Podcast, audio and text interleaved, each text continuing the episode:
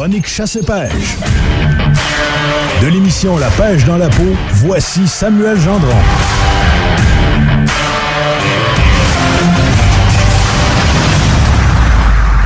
Comment ça va, Sam? Ça va bien, Alex? Numéro un. Super, Sam, qui a également eu euh, des petites démêlés avec ses dents cette semaine. On est deux. La thématique de la semaine. Ah oui, hein? On est des frères dedans. Des frères dedans, effectivement. Sam, euh, de quoi tu veux euh, nous parler ce matin? Alex, ce matin, je veux vous parler d'un article que j'ai lu dans la presse concernant le couvert de glace dans le golfe du Saint-Laurent OK. et euh, plus particulièrement des îles de la Madeleine ce Ouais. matin.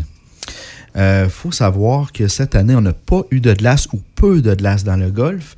Et autour de l'île euh, de l'île de la Madeleine, on n'a eu aucun couvert de glace. Euh, couvert de glace, c'est une zone de glace carrément, là, euh, euh, des places qu'on peut pratiquer. On peut pas marcher, mais on peut le voir là, le long de la route quand on est sur l'autoroute 20, mettons, on voit Ouais. que c'est couvert de glace. Ça a, un gros impact aux îles de la Madeleine parce que aux îles, il s'amasse beaucoup, beaucoup de glace tout le tour de l'île, des gros amas épais et solides. Et puis, qu'est-ce que ça fait?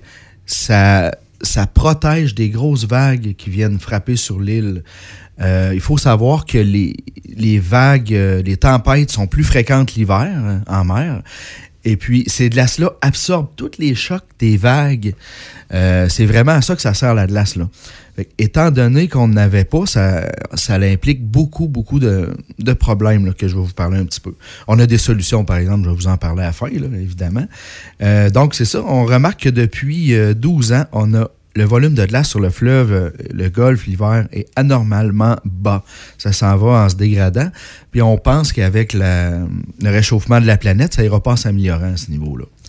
Euh, bon, les glaces, euh, les glaces et ça n'étaient pas très présentes. Hey, je voulais vous demander, d'après vous, il y a combien d'habitants sur les, aux îles de la Madeleine? Oh, Quinzaine de mille? je dirais 17 000, moi, à peu près. OK, ben on, on est en haut de 10 000, c'est 12 800. OK. 12 800. J'ai gagné. Oh oui, t'as gagné. Puis tout le monde là-bas sait que c'est l'hiver que la mer est le plus violent, la plus mauvaise. Donc, euh, quand il n'y a pas de glace, les vagues viennent frapper, comme je vous disais. Et puis, il y a un endroit qui est un lieu historique, là, euh, que ça s'appelle... euh, le nom m'échappe. euh, OK, le secteur historique de la Grave. Euh, cet hiver, les vagues venaient frapper même sur les bâtiments. Pour Ah, vous donner une Eh idée. boy, hein, Et est-ce que ça a, euh, ça a des, des répercussions sur la grosseur de l'île?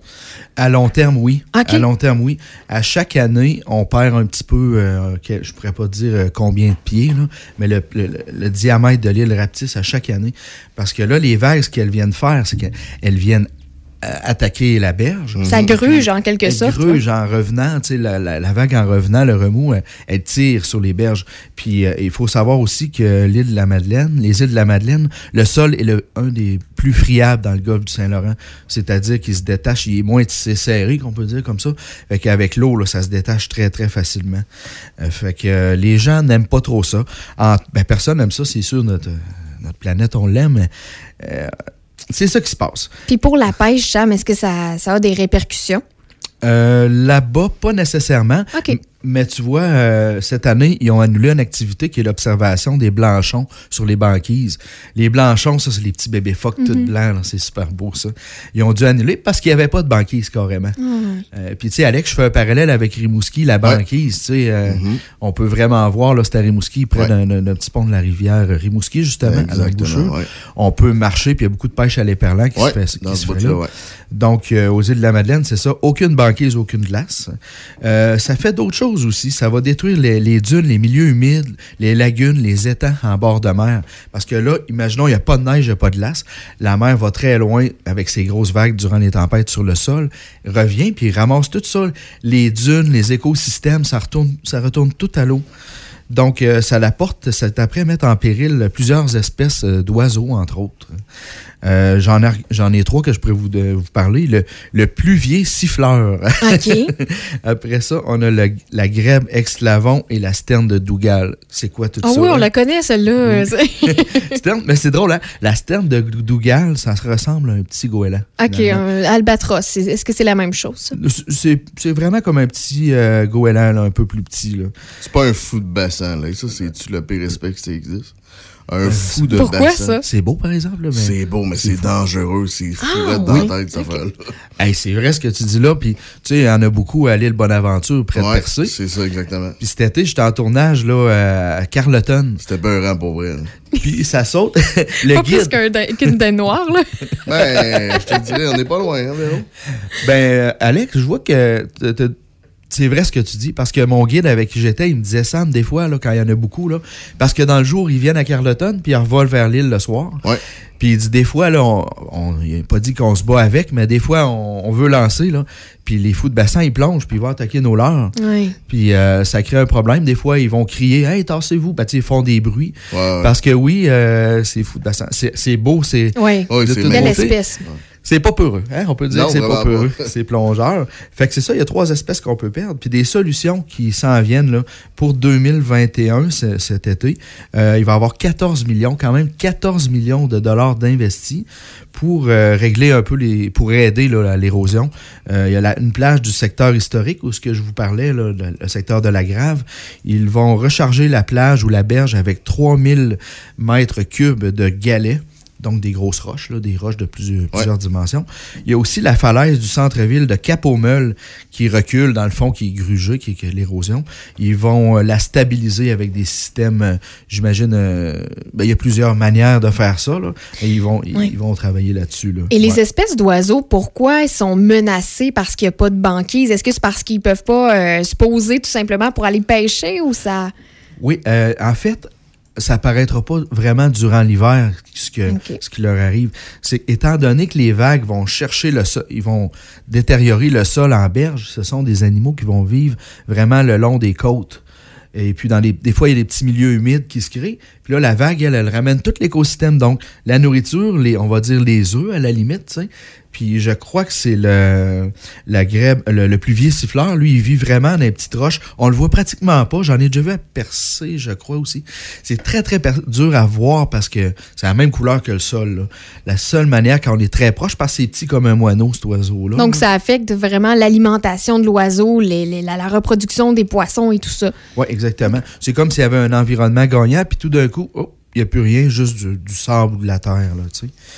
Fait que euh, c'est pour ça qu'on sont en voie de disparition. J'aimerais vous parler un petit peu aussi euh, de l'effet de la pêche au Québec. Euh, d'un hiver doux qu'on a- comme on a eu, pas trop de neige, etc. Bon, moins de neige est égal à une fonte plus rapide, euh, évidemment. On le voit, là, on a presque plus de neige là, déjà, puis c'est vraiment le fun. Euh, la théorie, en théorie, la truite va être beaucoup euh, plus mordeuse de bonheur cette année. Oh! Ce qui est une bonne nouvelle pour les pêcheurs, là, parce que vu que l'eau qui, qui- qui va s'écouler, euh, qui va fondre, euh, il y en a moins, ben, l'eau qui est froide va devenir chaude plus rapidement. Donc la truite va tomber plus rapidement dans sa zone optimale de température. Je parlais avec un biologiste parce que je lui ai dit, j'étais curieux de savoir, y a-tu un impact sur la reproduction du poisson là, par rapport à ça? Puis il me disait pas vraiment. Peut-être que ça va devancer un peu la reproduction parce que le poisson, lui, attend, il attend sa température optimale avant de, déclencher son système de, déposer les œufs puis la laitance des mâles. Donc, il dit peut-être que ça va influencer ça légèrement, mais ça peut être néfaste aussi en même temps. Ça, j'ai trouvé ça intéressant parce qu'il me dit si on continue comme on est là, l'eau se réchauffe, belle température, plus de bonheur, voilà, on y va avec la reproduction tout d'un coup, on a 3-4 jours de grand, grand froid qui arrive. Ça, mettons que ça l'arrive, là. Ouais. Mais à ce moment-là, ça, ça donne un coup de froid, une vague de froid. Puis ça peut être très néfaste pour les petites larves, les petits, œufs- les petits œufs qui vont être en suspension. Ou- ouais. Ouais, fait que c'est à deux tranchants. Présentement, ça va très bien. Puis il me disait, qu'est-ce qui influence la reproduction des poissons? C'est la température, puis aussi le débit, le débit, le courant des rivières, des fleuves. Donc, euh, si on n'a pas beaucoup de neige, le débit va être moins fort. Euh, ça peut influencer légèrement les endroits où est-ce que les, poissons vont aller frayer. C'est vraiment pas... euh, ça change rien en tant que tel à la qualité. C'est juste que, ben, mettons, on, sait qu'à tel endroit très précis avec un GPS, les, les poissons euh, nos dorés vont frayer. Ça se peut qu'ils montent un petit peu plus, euh, qu'ils changent légèrement de place à cause du débit. Ils doivent avoir un débit vraiment spécifique là, pour que les œufs restent en place. là. Tout ça combiné à une température optimale. Puis j'ai parlé à un autre de mes amis, Jean Morneau. C'est un guide euh, de pêche sur le lac Ontario. Puis c'est un technicien de la faune. Il a fait toute sa vie euh, au, au ministère. Puis lui, il me disait que cette année, sur le lac, le lac Ontario, il n'y a eu aucun couvert de glace encore. Ah, ouais. Ouais, puis c'est Mm. majeur, c'est gros. Ben oui. Euh, ça allait déjà arrivé dans le passé, mais on peut dire que c'est rare quand même. On revient toujours à un hiver doux comme ça. Fait que lui, il me dit que la pêche devrait être meilleure parce que justement, le- la température de l'eau va se ré- réchauffer plus vite. Oui, il y a tellement de, de changements. C'est-à-dire que le- les changements climatiques apportent des changements qu'on pense pas au niveau de la pêche, au niveau de la reproduction du frayage. C'est fou. Franchement, c'est vraiment intéressant, Sam. Euh, ton émission ce soir, c'est quoi? Oui, euh, ce soir, on va être au lac Memphremagog. C'est une belle émission, comme toujours, voyons. Euh, Ah oui. Mais je l'ai visionné, on vient, on vient tout juste de la fignoler, là, finale, puis on va voir la Wananiche, la truite grise, la truite euh, arc-en-ciel de, de souche style Ed, et puis du barret. Puis un de mes amis, euh, Jean Gagnon, un gars de Jonquière, il fait des mouches depuis, je pense, 35 ans. Il fait de la mouche. Puis on est allé le voir, puis il nous a, il nous a fabriqué euh, en direct, d'une certaine manière, un une sorte de streamer qui appelle StreamNag. On va voir toutes les étapes de la fabrication. Là. Il prend ses petites plumes dans ses mains, il tourne la Oui, corde. c'est un art, hein, pareil, Oui, euh, fabriquer les mouches. Il y a plusieurs personnes aussi qui ont cette passion-là, puis c'est une belle activité. Sûrement qu'il y a des cours à faire, j'imagine. Ah oui, Peut-être ah ton ami pourrait nous en, nous en donner des trucs. Merci beaucoup, Sam. Vraiment intéressant, comme à l'habitude. Euh, moi, j'a- j'adore apprendre. C'est fou. Là. Tout, tout le long, on, est captivé. beaucoup. Ouais. Absolument. Euh, Je connaissais pas ça, la, la pêche. Semble que tu as commencé tes, euh, tes chroniques. Je connais pas ça du tout encore, mais c'était- c'est de plus en Ouais, plus t'es capable. Là, tu connais le oui, frayage. je vois que t'es pas plus vite. à l'aise. Oui, tranquillement pas vite. On s'habitue. Merci, Sam. Ça me fait plaisir, bonne Salut, journée. Bonne semaine.